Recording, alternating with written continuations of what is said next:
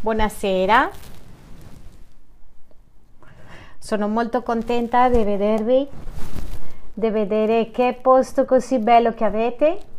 Alla caffetteria è molto bella, ma cosa, l'unica cosa è che è tutto cheto. Io non capisco molto queste cose. Siamo in un'altra setta, però bene, non succede niente non voglio chiedere che alzate le mani a chi li avanza un po' di chili, a tutti, vero? Siamo la comunità cristiana integrale, allora siamo qui perdendo peso. Ci sono due conversazioni che mi, proprio mi, mi annoiano un pochettino, eh, il covid e il peso. Quindi domani mi devo togliere questo stress e andrò a fare shopping. Molto bene, sono felice e grata con Dio per il mio ritorno a Londra dopo due anni, vedere a voi le vostre facce piene di bambini, più magri. Dobbiamo vedere la unzione di Sandy e di David. De, la unzione di Sandy. Bene, felice, molto felice. E chi che padre è rimasto con questo desiderio di venire, ma ogni tanto dobbiamo dividerci un pochino e vedere come la nostra Chiesa sta crescendo, grazie a Dio. Tutto opera per bene.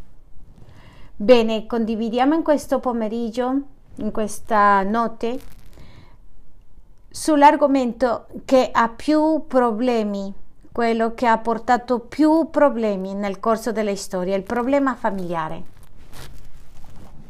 Ed è un problema che Dio ha progettato nella profondità del cuore, ma con il primo tentativo l'ha schiacciato, l'ha danneggiato. Quando ha creato Adamo e Eva, pensava che era un progetto wow, all'improvviso, boom, la brava donna le dice ad Adamo, perché non mangiamo?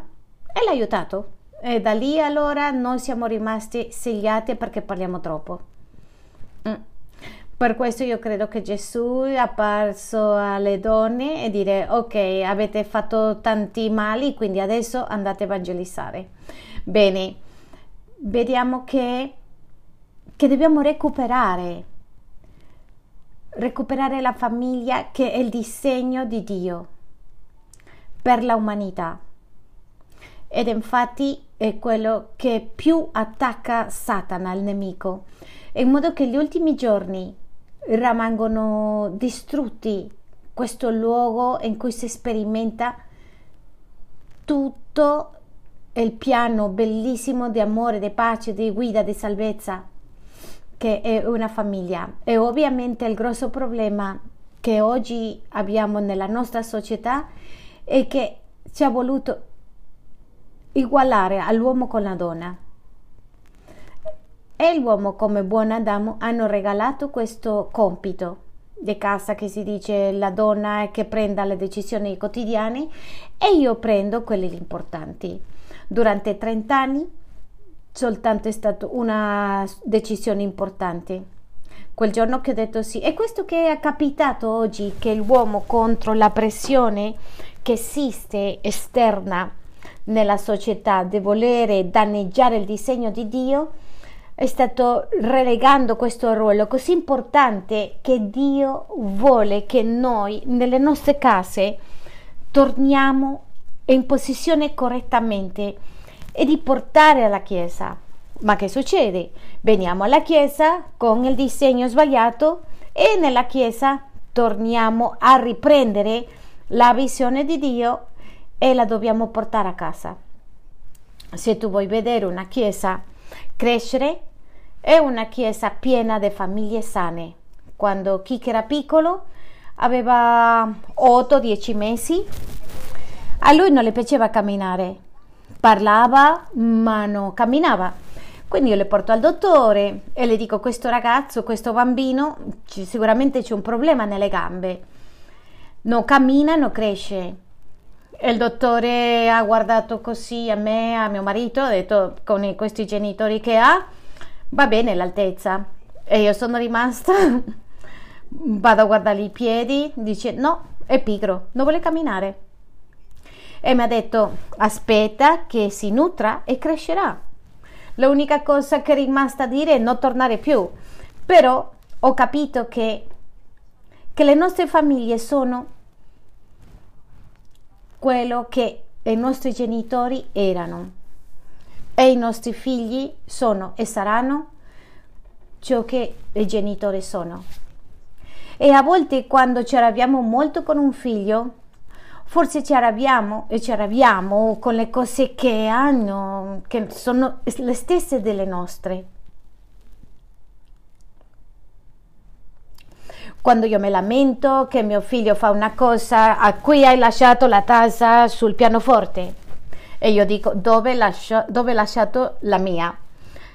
Perché siamo disegni di Dio. Dio ha bisogno che sia un esercito, che gli uomini tornano a vestirsi.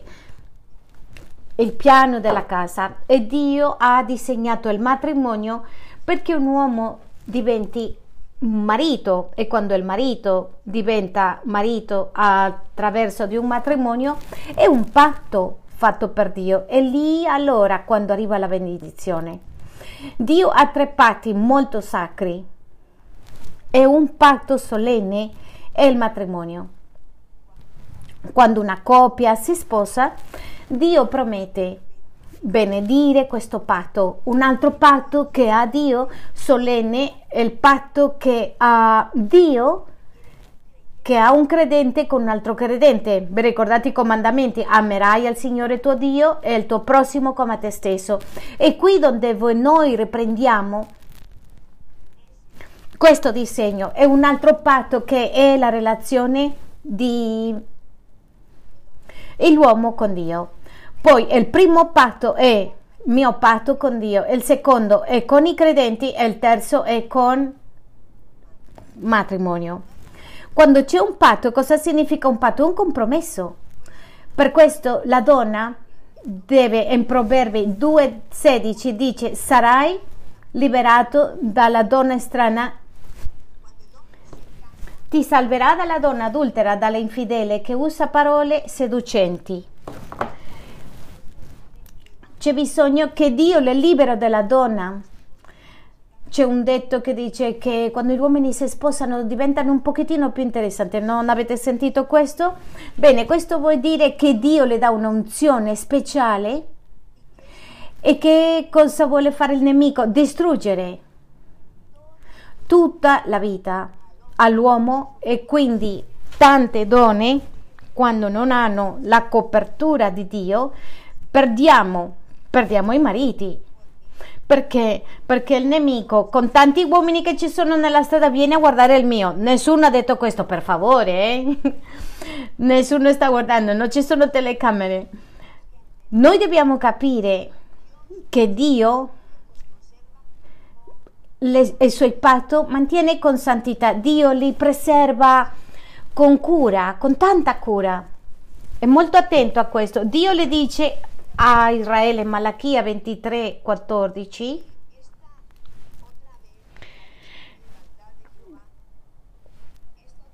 Questa di nuovo, no, in 2.13.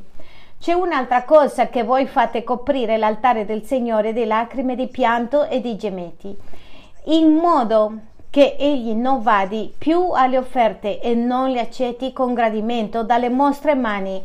Eppure dite perché il Signore è testimone fra te e la moglie della tua giovanezza, verso la quale agissi lealmente, sebbene essa sia la tua compagna, la moglie alla quale sei legato da un patto. Dio ci cura dalla donna strana, maledice agli uomini, a quelli che vengono, che pregano, che sono nella chiesa. Fa attenzione dove guardi, dove sono i tuoi occhi, fa attenzione a quello che stai facendo perché devi ricordarti che tanto tempo fa c'era eh, l'adulterio prima, ma adesso soltanto solo compensare, guardare, codiziare è già peccato. E ci sono preghiere che non sono ascoltate dai uomini perché stanno trascurando il patto. E il patto è un impegno che hanno fatto con Dio. E fa un parallelo tra la Chiesa e Cristo. E continueremo a guardare ci sono tanti libri sul matrimonio e dice la Bibbia che È un mistero, è un mistero, ma prima le commentavamo oggi, tanto tempo fa i misteri nei paesi dell'est era l'iniziazione, quando tutti inizi a vedere il mistero. E tutti possono leggere tanti libri sobre il matrimonio, ma soltanto sapranno cos'è il matrimonio quando tu ti sposi, che, che quel libro, quel bel libro diventa teoria dura e pura. Perché? Perché è un mistero dato da Dio. Per questo è importante avere nel patto e i patti sono lotta, sacrificio e morte. In Ebrei 9 16 infatti dove c'è un testamento bisogna che ci sia accertata la morte del testatore. Un testamento infatti è valido quando è avvenuta la morte poiché rimane senza effetto finché il testatore vive. Perché qui vediamo che Dio fa un patto con l'uomo e manda Gesù Cristo e le dice che finché non muore la persona non può accedere alla benedizione, all'eredità, a quello che ha. Ora bene, in Genesi 15, 8 dice che Geova le dice a Abramo, portami una capra di tre anni, e metti questi animali qua e le dice la Bibbia che Abramo è entrato in un sonno e su il versetto 13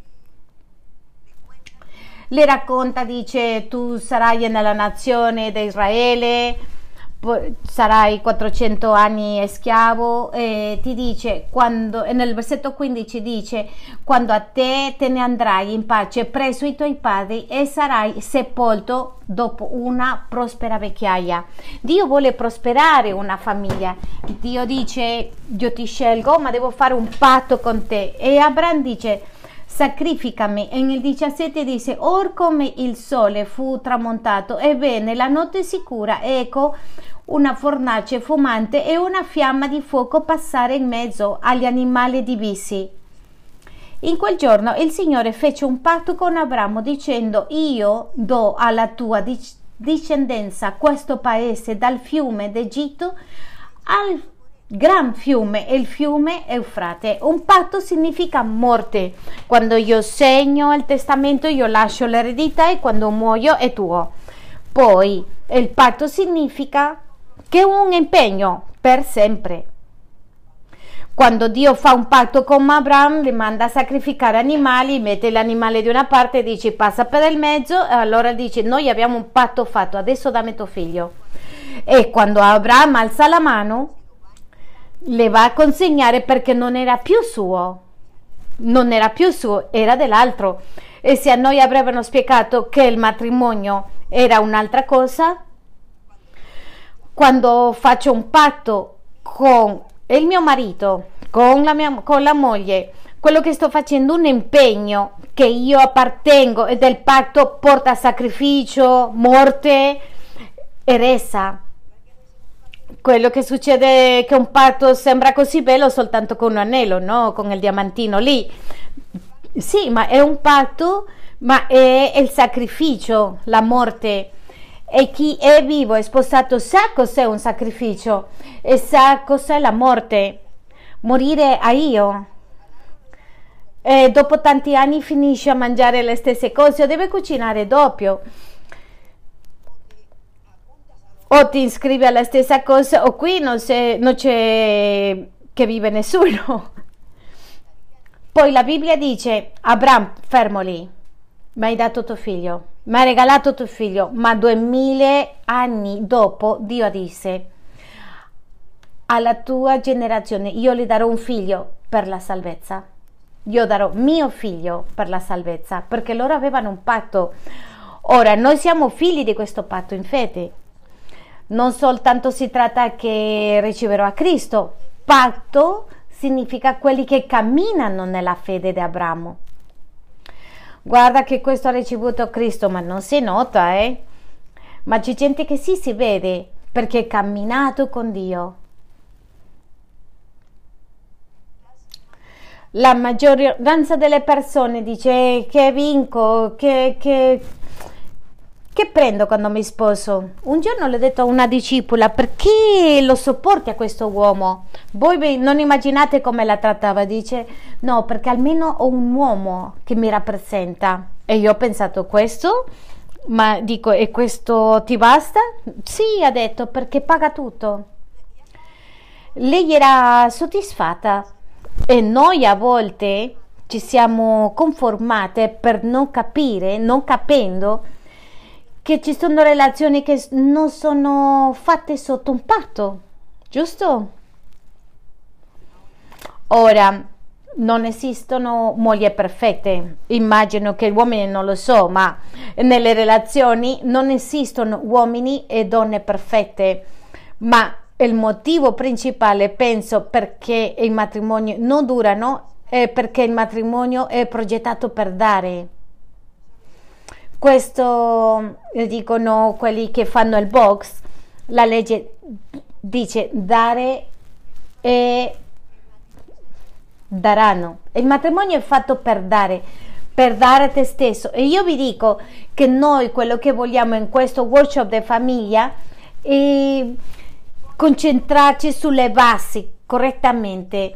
Perché c'è una cosa speciale, quando dico che non ci sono donne perfette, neanche uomini, è perché se tu rispetti il patto che fai con il tuo partner, con tuo marito, con tua moglie, tu hai la benedizione di Dio. E quando Dio benedice a qualcuno si, si vede. E l'importante qui è che nonostante di quello che ho visto donne soffrire con uomini che non si sono separati e Dio le ha benedetti straordinariamente ho visto uomini sposati male, quando hanno creduto a Dio e hanno mantenuto il patto, Dio li ha, benedetto, li ha benedetto straordinariamente. È la stessa cosa, Dio è un Dio di patto. Quando io ho ricevuto io un patto con i credenti, ama il tuo prossimo come a te stessa, io ti devo amare a te. Non vuol dire che devo, devo, andare in viaggio con io, perché c'è gente, gente nella chiesa, eh? c'è gente che mm, è tutto il giorno come lì dietro, in mezzo ai piedi proprio.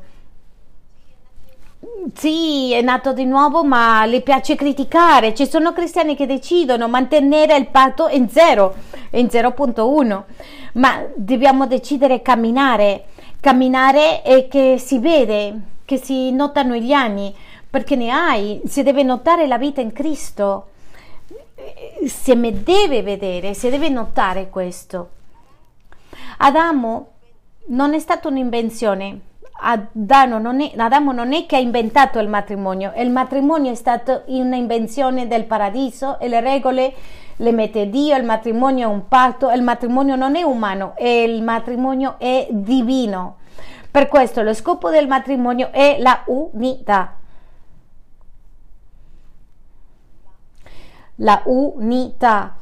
Prima dei Corinzi 11:7 dice poiché quanto all'uomo egli non deve coprirsi il capo essendo immagine e gloria di Dio, ma la donna è la gloria dell'uomo. La donna è la gloria dell'uomo. Come questo di qua si deve sapere come la moglie. Come questa donna, come, come sta sposata. Perché la Bibbia dice che la donna è il marito tu rappresenti il tuo marito. Sì, mio marito? Molti giorni le devo dire le cose. Molti giorni le devo dire le cose e benedette. Perché sopra di questo è mio marito, mio pastore, mio capo. E sono 38 anni dicendo le stesse cose. Ma devo dirle bene. Perché la Bibbia dice che quello che lui è è grazie a quello che ha accanto. Mm? E a volte noi diciamo e ci sfoghiamo, diciamo tante cose, ci sfoghiamo, questo è peccato, è spazzatura, perché a volte loro dicono tutto quello che vogliono e Dio li conta come peccati. Perché Noto che tu immagini quando tu ti sposi con una ragazzina cristiana o mette lì che arrivi dalla strada del mondo mondiale, riceve a Cristo, ma il suocero è Dio. E a che suocero gli piace avere un genero tirchio? A che suocero gli piace avere un genero vulgare? A che suocero eh, può sopportare un genero, un genero infedele? Eh? Però poi è un percorso, un mistero. Io ho sempre detto il matrimonio è per maschi, eh? per, per coraggiosi. Che, de- che cosa deve dare l'uomo? Sicurezza. E in Proverbi 28 dice la donna virtuosa, bene, chi la può trovare dice che la sua stima supera le pietre preziose, vuol dire che che editori, amministratori, che un tipo di donna cristiana deve essere wow per tutto, intelligente, pulita, lavoratrice, deve avere figli vestiti bene, intelligente, deve pregare, deve leggere la Bibbia, deve essere magra, deve fare di tutto. Siamo le super donne.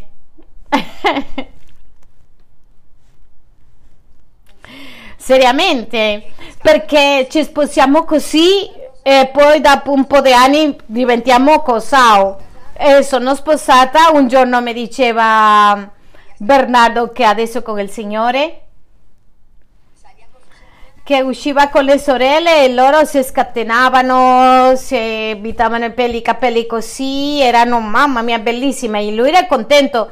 Mia sorella ha 40 anni e una mamita e dice che quando arriva il marito con le, con le ciabatte, messa male, arriva tuo marito, eh beh, non passa, niente, non passa niente, non succede niente. No, no, no, non va bene così. Il matrimonio è divino, si è inventato il Signore, non noi.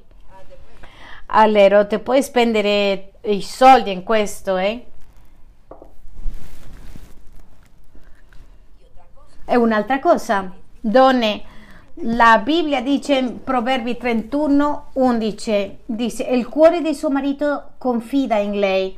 È come che il marito non guarda il portafoglio, non controlla il cellulare, mm, non, è, non controlla dove sono, non, non si diffida, eccetera. E sopra deve essere una, una donna d'affare, deve sapere guadagnare soldi eh, eh, questo elenco è molto alto, è molto lungo. E quindi adesso cosa succede? Dio ci ha dato un elenco molto lungo, adesso noi vogliamo l'elenco di de loro, dei mariti, di essere capi, perché il diavolo ci ha ingannati. Vogliamo essere i capi, ma Dio ci sta chiamando a, a, essere, a fare qualcos'altro, che non è meglio né peggio, è perfetto perché Dio che ci ha dati.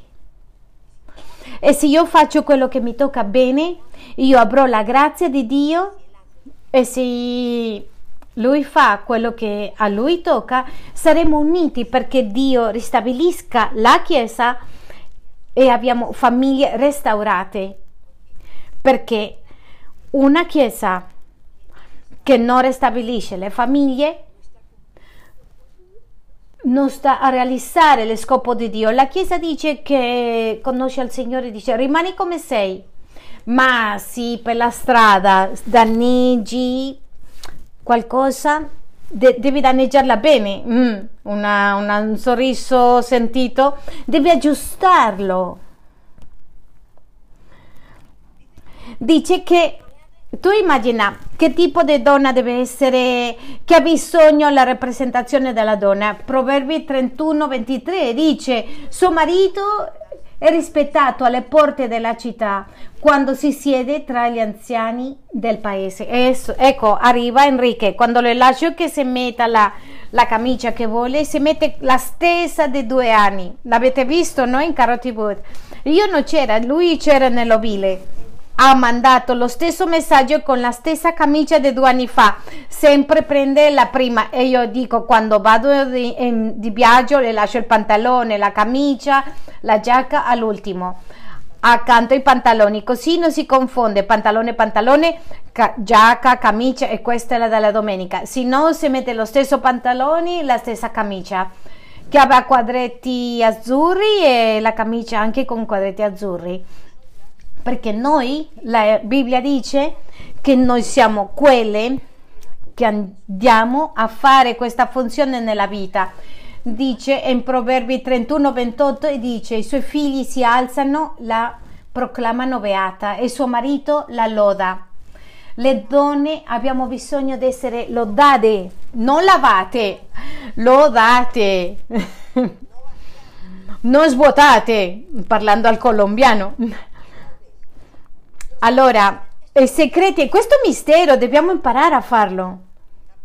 Ricordo appena sposata mi rimaneva il cibo proprio malissimo, 38 anni, rimane, rimane.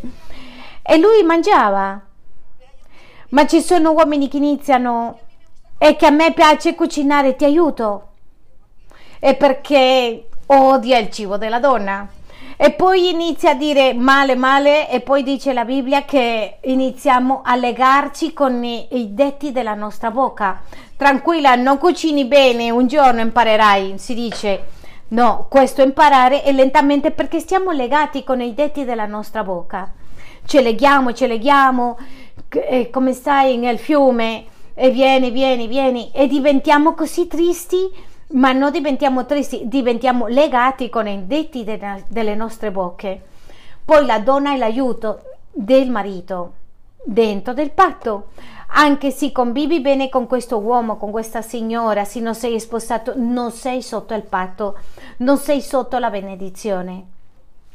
Perché Dio è chi insegna il patto, chi progetta il patto. La responsabilità dell'uomo è amare, perché una consegna essere testa e la testa è questo pezzettino e noi siamo il resto.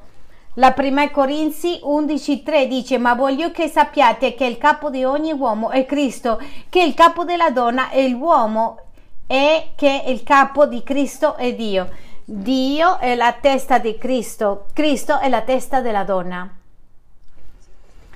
Si vi rendete conto, Cristo è tra Dio e l'uomo e l'uomo è proteggendoci a noi e noi dobbiamo andare con la testa coperta. Però bene.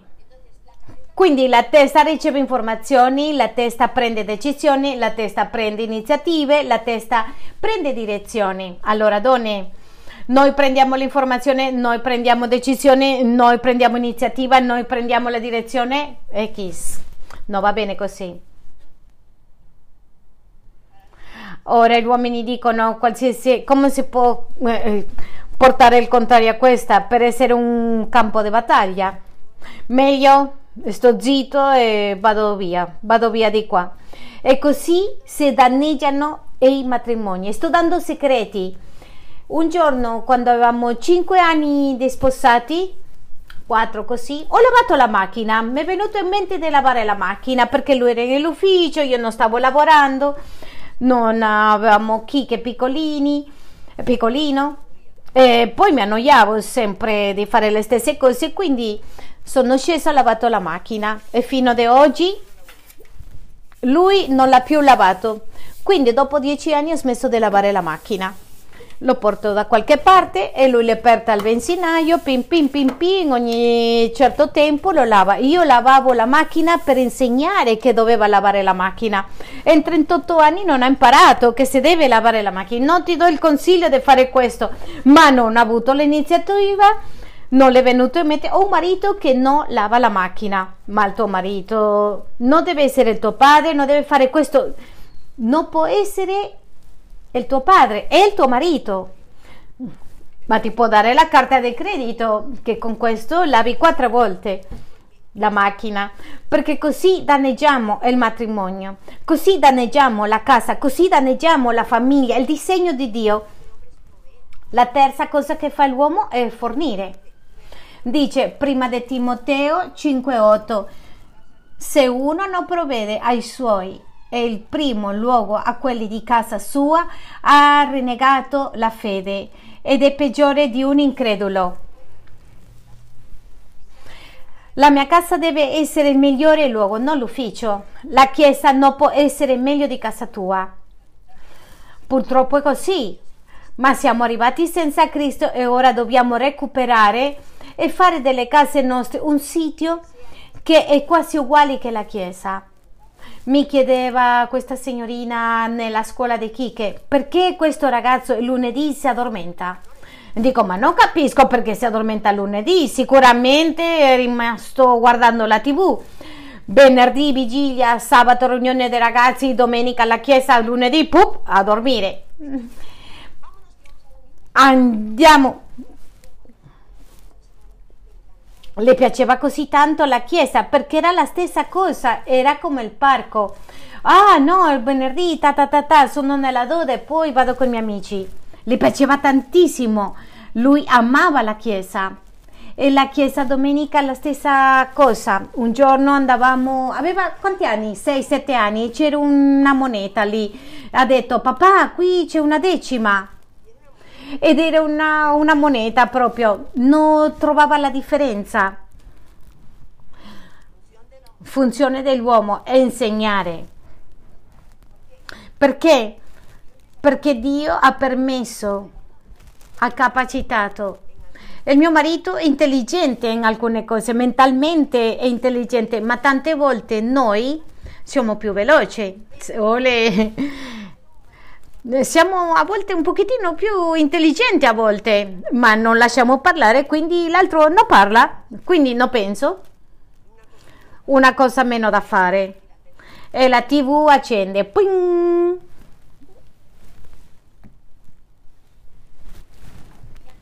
un giorno le sto dicendo, Kike, ti sto parlando, caro, e io ti sento con le orecchie, non con gli occhi.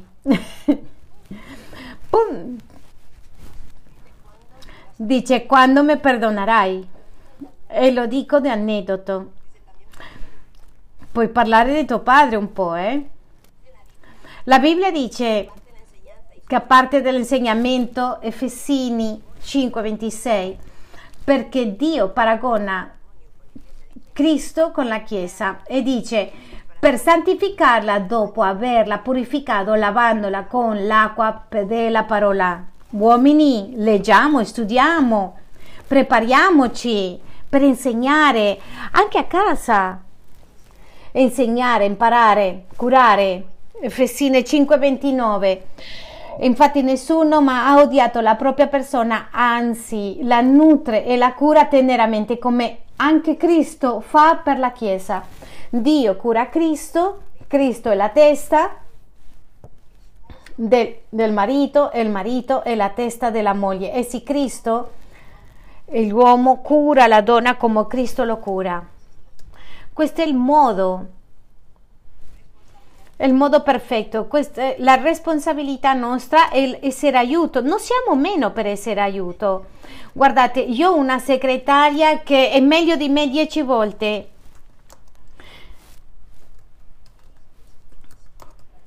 Ed è spettacolare. Le mando un tema, me la aggiusta, mi aggiusta tutto. Cristina, per me è una cosa che posso dire. Noi siamo l'aiuto, l'aiuto è tutto gambe, braccia, tutto. La testa un pezzettino, non dà, non dà per più.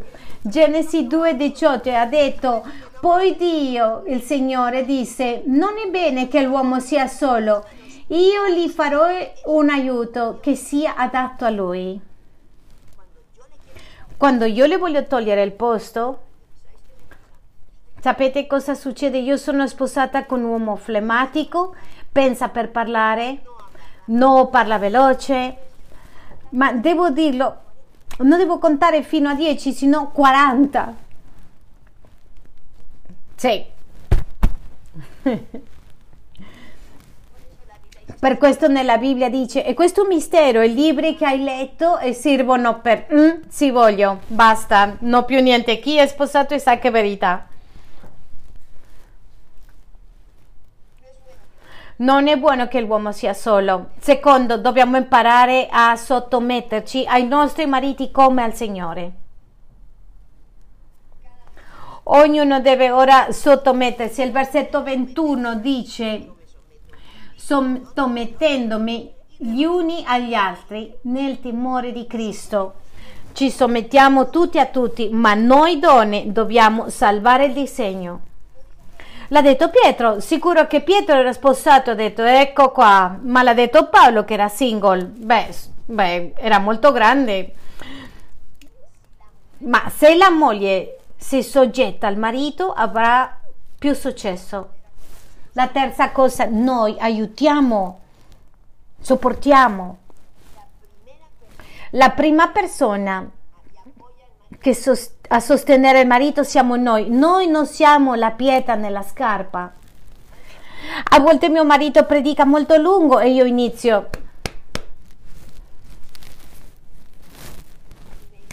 E mi dice da, dal pulpito, mm, mi manca ancora un pochettino.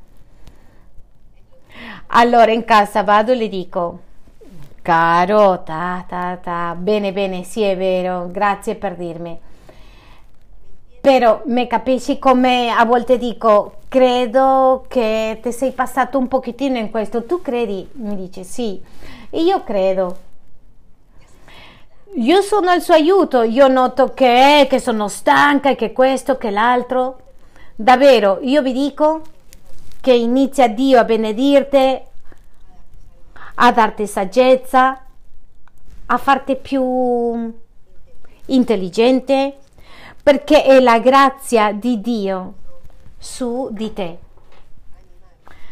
Animare, incoraggiare. La Bibbia dice che lo Spirito Santo è quello che anima, consola, esorta e noi, Dio Padre è il Padre, Dio Figlio è il Figlio e lo Spirito Santo crediamo che la parte tenera di Dio. Non è la donna, è la parte femminile di Dio. Per questo quando Dio unisce l'uomo come uomo, come una donna, la parte femminile è la donna, ma a volte noi vogliamo essere uomo e lì già Dio non può fare un'unione corretta. Noi a volte sembriamo lo Spirito Santo che consola, che pulisce, che aiuta, che, che altro, di tutto. ah, Spirito Santo aiuta. Noi siamo le mamme. Dio Padre, Spirito Santo mamma e figlio ma non una donna che, cam- che, cambia, che si cambia per uomo. La casa dovrebbe essere il modello della Chiesa. Un uomo le dice a un ragazzo, Dio vuole essere tuo padre.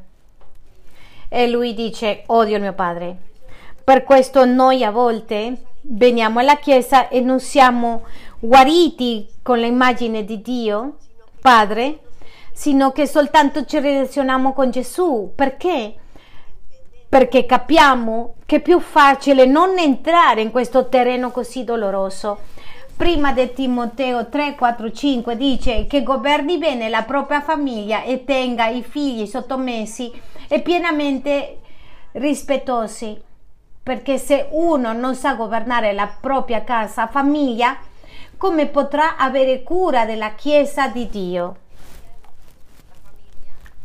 La famiglia dice, pastore l'anziano è il padre di una famiglia che governa bene casa sua, la propria casa,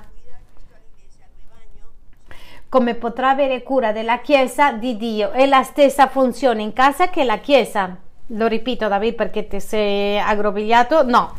Ok, va bene. Lo stesso disegno è qui e là dice che quelli che governano in casa, gli anziani che abbiano i figli 4-5,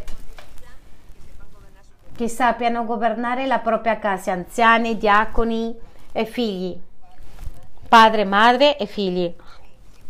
Poi che somiglia la chiesa alla casa e la casa alla chiesa.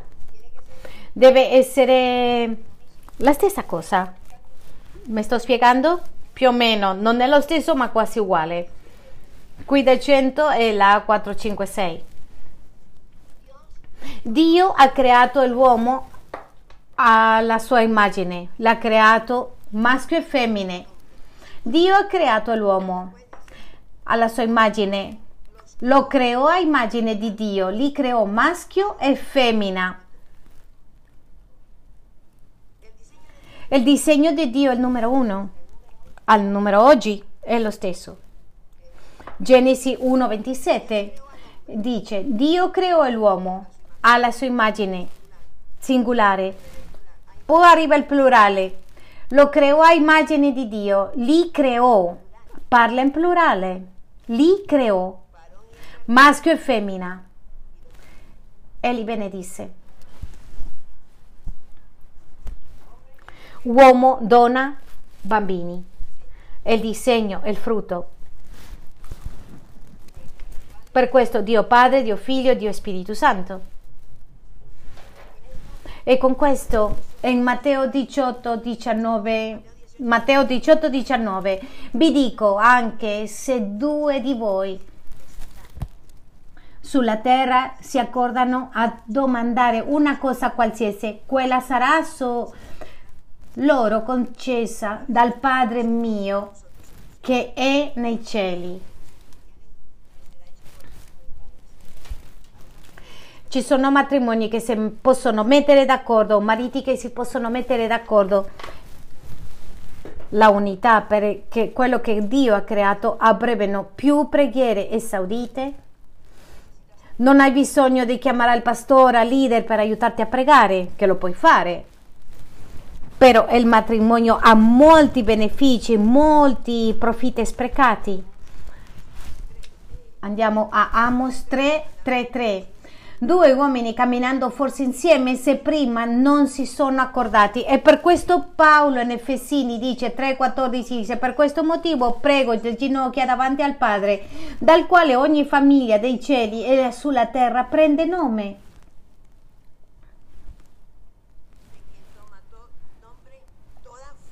Affinché egli dia, secondo le ricchezze della sua gloria, di essere potentemente fortificati mediante lo spirito suo dell'uomo interiore. Sto correndo, sto andando troppo veloce? No, no, no. Dobbiamo cercare la unità. Dobbiamo sciogliere tante cose che abbiamo legate, togliere queste iniquità, eredità, che ci sono parole autoimposte da noi con le nostre labbra. Questo uomo non cambierà mai. Questa donna è come la sua madre. Quindi dobbiamo togliere queste maledizioni. Vi ricordate di Jacob che ha detto quando la Van è venuta a cercare Dio? L'ha detto in cui trovi le immagini che muore. E chi ha partorito Rachel? Quando ha partorito lei è morta. Ci sono maledizioni che ci sono autoimposte. Preferisco rimanere da sola che continuare così. Non devi continuare così, devi lottare per far uscire fuori questo. Devi lottare per cambiare questa situazione. Devi fare qualcosa, un patto e sei fatto consegna sangue, combatte e morte. Per questo noi non sappiamo come entrare nell'esercito di, di Dio e fare la guerra, perché sì sia e dice di essere potentemente fortificati mediante lo spirito suo nell'uomo interiore il marito si fa marito attraverso del patto del matrimonio, la donna si fa moglie attraverso del patto. Per questo se tu hai un padre che non era marito, sposo, marito con la tua madre, c'hai tante maledizioni indietro, informazione nella tua mente sbagliata, tanti errori che dobbiamo scatenare sulla terra per essere scatenati nel cielo e tu combatti, combatti, combatti e non trovi dov'è? Sicuro che se trovi la paternità di Dio, ti connetti nella liga con la paternità, la strada sarà più corta.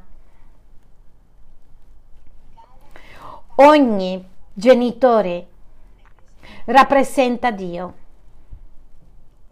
Tuo padre rappresentato Dio nella tua vita. Questo non è Dio, se non aveva Cristo nella sua vita se io non ho rappresentato, tu come padre non hai rappresentato a Dio, ai tuoi figli, la paternità è la stessa e comincerà con Dio, andrà avanti con Dio e finisce con Dio.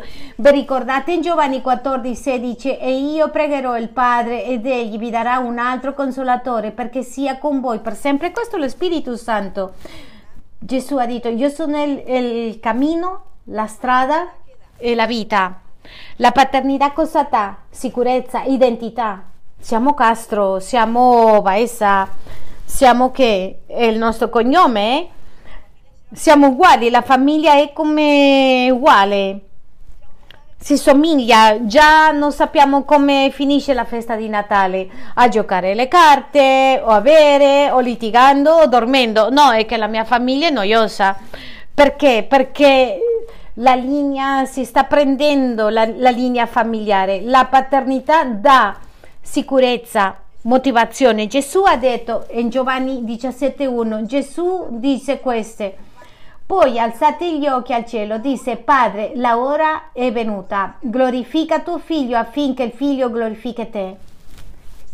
Gesù che cosa è venuto a fare nella terra? È venuto a parlare, a raccontarci del papà. Gli ebrei conoscevano un onnipotente, a un giovane, a uno che l'aveva liberato dalle lotte, l'aveva portato fuori dal deserto, che aveva aperto la roccia, un guerriero, pim pam pam pam.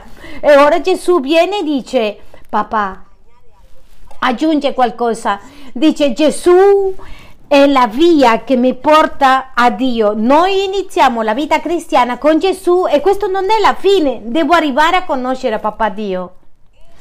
Questo è un vero cristiano che inizia a sperimentare vittoria in tutta la vita. Quando conosce papà, Gesù ha detto io sono la porta, è entrata verso di me. Gesù dice io ti porterò, ma noi a volte rimaniamo con Gesù soltanto e non raggiungiamo il sentiero che è la fine, che è papà Dio. E il 17, 6 dice io ho manifestato il tuo nome agli uomini che tu mi hai dati dal mondo. Erano tuoi e tu me li hai dati ed essi hanno osservato la tua parola. Gesù ha raccontato tutto quello che papà Dio. Non è lo scopo Gesù. Giovanni 17:26 e io ho fatto loro conoscere il tuo nome e io farò, lo farò conoscere affinché l'amore del quale tu mi hai amato sia in loro e io in loro. Dio rivela chi è attraverso del padre, attraverso la famiglia. Per questo noi dobbiamo ristrutturare le nostre posizioni e non dire a tuo figlio io sono papà e mamma. Chi ha comprato un shampoo, eh, un accondizionatore e shampoo? Non serve a niente, né, non te lava e né te la giusta o un, un, una lavatrice e asciugatrice, tutte e due in uno. No, non valgono. Gesù è la via per incontrare papà. La fine è Dio. In Apocalisse 22, 3. Non ci sarà più nulla di maledetto nella città, vi sarà il trono di Dio e nell'angelo. I suoi servi lo serviranno, vedranno la sua faccia e porteranno il suo nome scritto sulla fronte. Non ci sarà più notte, non avranno bisogno di luce di lampada né di luce del sole, perché il Signore Dio li illuminerà e regneranno nei secoli dei secoli. Poi mi disse, queste parole sono fedele e vertiere e il Signore, il Dio degli spiriti e dei profeti, ha mandato il suo angelo per mostrare ai suoi servi ciò che deve accadere tra poco. In Apocalisse 14.1 vediamo. Poi guardai e vidi Ag- Agnello che stava in piedi sul monte di Sion e con lui erano 140 4.000 persone che avevano il suo nome e il nome del suo padre scritto sulla fronte. Stiamo preparando per questo e i padri, i genitori hanno bisogno di posizionarsi, guarire le loro ferite. Noi abbiamo bisogno di guarirci le nostre ferite e tornare al Signore e dice che non è stata trovata alcuna bugia. E quando sappiamo in Corinzi 11:3, ma voglio che sappiate che il capo di ogni uomo è Cristo, che il capo della donna è l'uomo e che il capo di Cristo è Dio. Qui vediamo che Cristo è il modello in cui funzioneremo. Poi i genitori, dice, dice la Bibbia, che sono uguali come Dio, che sono sacerdote, profeta e re. Perché sacerdote? Ricordate Giobbe? un padre e un sacerdote in Giobbe 42.2. Il Signore benedice gli ultimi anni di Giobbe più dei primi ed egli ebbe 14.000 pecore, 6.000 cammelli, 1.000 paia di bui e 1.000 asini Job che faceva? Lui pregava sacrifici per i loro figli. Alcuni dicono che non l'ha servito a niente perché sono morti. Ma se esamini la Bibbia dice che il Signore le ha dato il doppio di tutto. Vedete che le ha dato? Cosa dice? Che il Signore l'ha dato? No, no, no, no.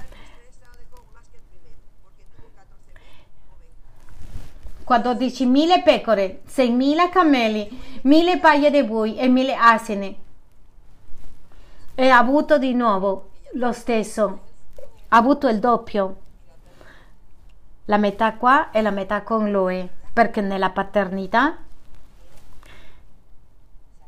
era sacra.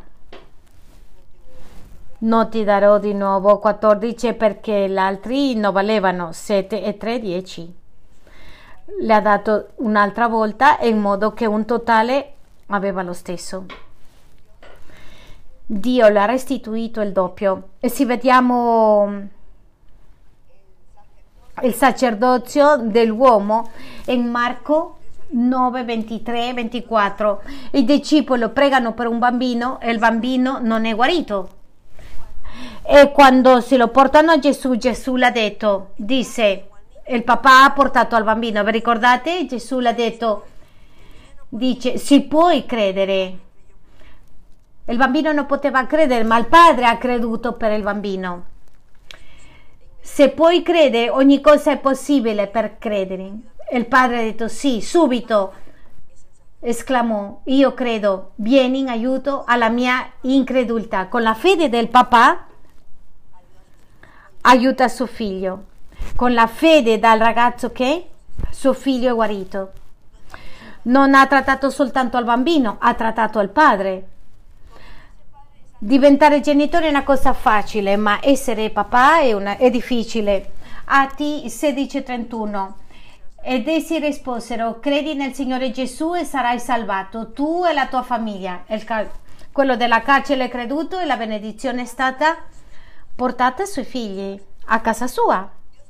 Dio dà responsabilità, il matrimonio è un patto sacro, perfetto, gli uomini devono tornare a dire se il diavolo ci ha vinto un piccolo pezzo di terra, no, tu sei il sacerdote che deve intercedere per la sua famiglia, le dà l'autorità. Chi è il profeta? Il profeta che rappresenta Dio alla sua famiglia, a favore della sua famiglia. Efesini 6:4 E voi padri non irritate i vostri figli, ma allevateli nella disciplina e l'istruzione del Signore. I genitori, madri, devono avere autorità con il discepolato e insegnare. Se non siamo capaci di educarli, crescerli in disciplina, se non impariamo a dare disciplina, le stiamo facendo uno sbaglio grosso. È, è noioso disciplinare, non essere... Dice di crescere in disciplina e in istruzione. La disciplina crea sicurezza negli uomini. Tanti di voi non siete sicuri perché non avete avuto discipline. E diventate figli dei vostri mogli. E le donne a cui acquistano un altro papà chiedendo quello che il padre non l'ha dato.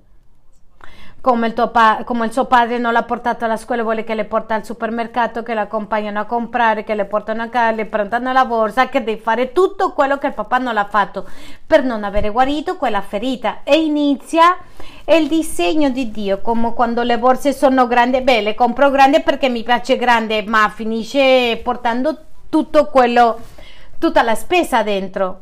E il povero, mamma mia. Diventa proprio si deforma perché non è fatto per questo. Non è fatto per questo.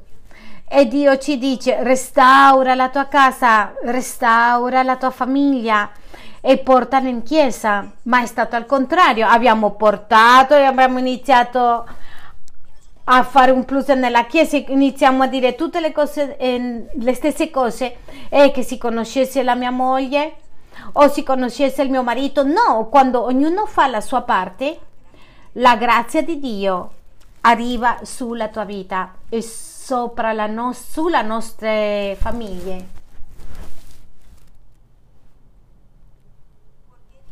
Perché Dio le dice al suo popolo, Deuteronomio 11, 18. Vi metterete dunque nel cuore e nell'anima queste mie parole. Ve le legherete alla mano come un segno e ve le mettere sulla fronte in mezzo agli occhi. Aggiustare tutti i dettagli. La terza caratteristica di Gesù è re, re o governatore. Genesi 18, 18, 18.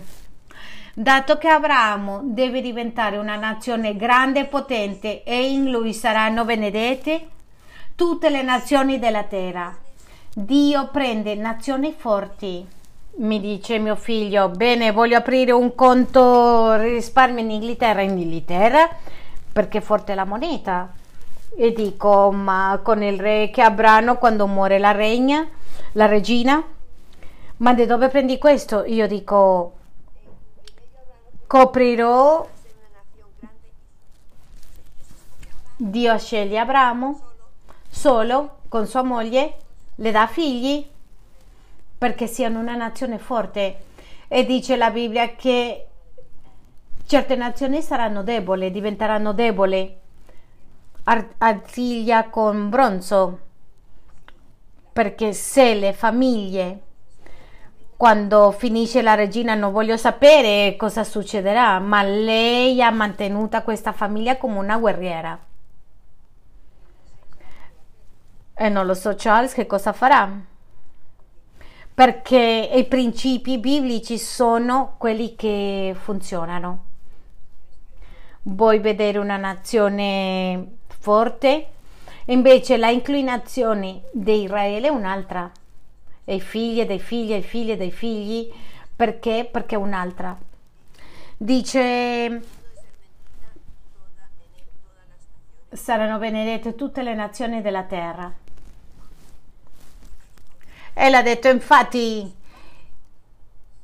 io prescelto perché ordine ai suoi figli e alla sua casa dopo di lui che seguano la via del Signore per praticare la giustizia e il diritto. Dio dice in un'altra versione e la, lo preparerò per mantenere questi comandamenti. Una nazione non è più grande dei suoi genitori. È ingiusto che noi non aiutiamo i nostri figli Abramo è stato un padre forte e la Bibbia dice in Romani che Abramo è padre per tutti e sono figli quelli che camminano con lui. Ora bene, faremo domande, ma prima voglio raccontare una cosa. I conflitti con i figli. Già stiamo così adeguandoci. E Nefessini dice che dobbiamo istruire i nostri figli, dobbiamo insegnarli a essere responsabili, Giacomo 3,16 dice: Infatti, dove c'è invidia e contesa, c'è disordine e ogni cattiva azione. Quando nella casa non c'è disciplina e istruzione, questo è il conflitto numero uno per i genitori. E i genitori difficili sono perché tra papà e mamma sono stati assenti disciplina e istruzione. Per questo escono i bambini difficili. Non sanno fino a che punto andare. Noi dobbiamo sapere che cosa vedono nella televisione. Noi dobbiamo sapere perché i figli finiscono a saltare tutte le leggi perché non hanno avuto un indirizzo. Eh, aderezzare piedi storti di anziani diventa una guerra. Eh, per le nostre famiglie, ma io ti dico, se tu torni un pochettino indietro e organizzi la tua condizione con Dio, donna, organizza la tua condizione con Dio, la grazia di Dio è sufficiente, è sufficiente, abbastanza, ci sarà qualcosa. Che succede oggi? Nelle case, nelle famiglie, non esiste la disciplina corretta. Dice dove c'è gelosia e contenza, Giacomo 3,16. Infatti, dove c'è invidia e contesa fra la coppia, c'è perturbazione di tutta opera cattiva. E conflitti dei figli è perché tra papà e mamma c'è gelosia e contesa dei soldi, delle decisioni, tutto questo stanno assorbendo i ragazzi, i bambini. E i bambini diventano insicuri, pauri, pauri, impauriti, depressivi. E tu continui e continui a liberazione, liberazione, liberazione di qua, di là, di sopra, di là Devi andare dall'altro lato. Egoismo. Si danneggiano. Stavo raccontando a Davide e Sandy che abbiamo avuto una ragazza, una signora, con un conflitto di gelosia proprio pazzesco, orrendo. Vede dove non c'è ma questo era il suo padre e sua madre, è rimasta registrata nel, nel chip. La terza cosa è mancanza di armonia. Io non ho molto tanto, ma quando qualcosa suona male, suona male, no? Il mio orecchio non è così buono, ma quando c'è, no, non c'è armonia, ci sono due insieme e non si mettono d'accordo. L'armonia in casa si nota. Tu mi puoi dire che non lo so come va la musica, ma no, se non c'è armonia, anche se tutto è politicamente corretto, si nota, è notevole proprio. Che cosa dobbiamo fare per eh, risparmiare bambini difficili? Prima dobbiamo pentirci. Vi ricordate, dice nella Bibbia, e manderò lo spirito di Elia che restituirà il padre dell'amore verso dei figli. I genitori ameranno di un altro modo i figli, di un modo diverso. I genitori torneranno, loro si stancano di litigare con i figli. Reconciliazioni in armonia, in modo che le preghiere sono esaudite. Ci sono preghiere che non, sono, non, ha, non hanno risposta vi ricordate cosa ho detto? Non vi sentirò più perché piangete agli uomini di Israele, vi ricordate? Perché non siete in armonia. Dice la Bibbia che se non mi metto d'accordo, le mie preghiere non saranno, non saranno esaudite. Io posso stare a chiedere bene,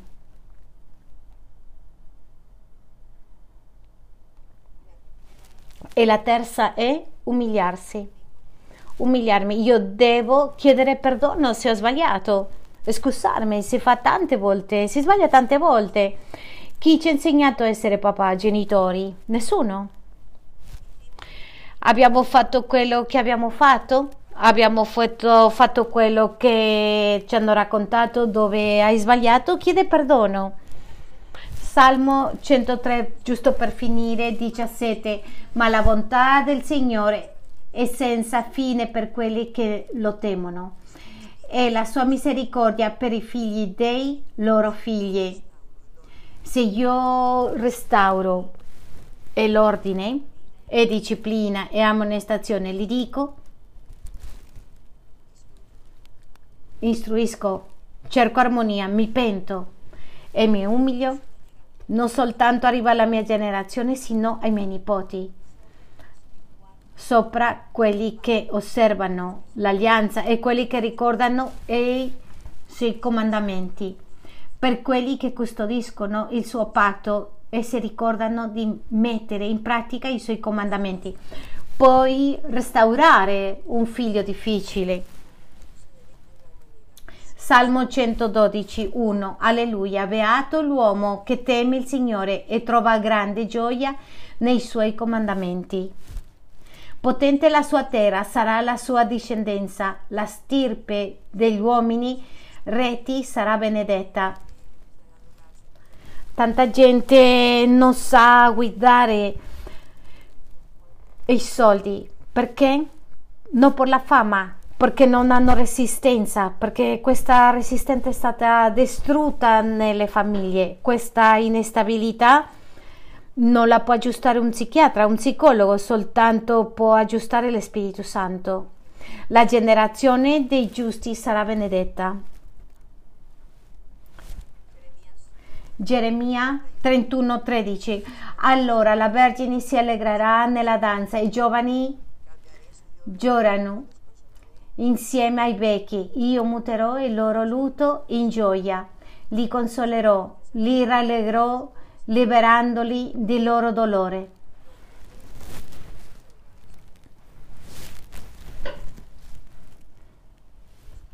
Dio vuole restaurare, ma ciascuno deve, rispar- res- deve aiutare, deve tornare all'istruzione, alla disciplina con i figli. Non esasperare i figli, dare, dare direzione diversa, non tornare allo stesso a mantenere i piani personali. Forse i genitori tante volte vogliamo mandare avanti i nostri piani personali e Dio a volte non benedice così tanto perché Dio mi ha chiamato per primo avere una famiglia, una casa e poi benedirmi. E se sei sola, dile Spirito Santo, adesso che sono sola, portami alla fine che è il padre, in modo che essere il padre, di, che tu sia il padre di questa casa l'autorità di Dio sulla tua vita. E se sei sposato, puoi metterci a Dio e nel posto giusto il tuo ruolo della tua moglie e dei tuoi figli. E lui dice, io restaurerò le tue generazioni. Qualche domanda? Ci sono domande? Va tutto bene? Tutto chiaro?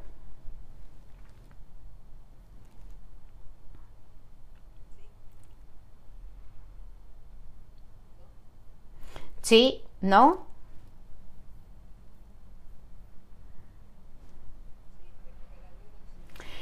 Scriviamole e le prendiamo. Così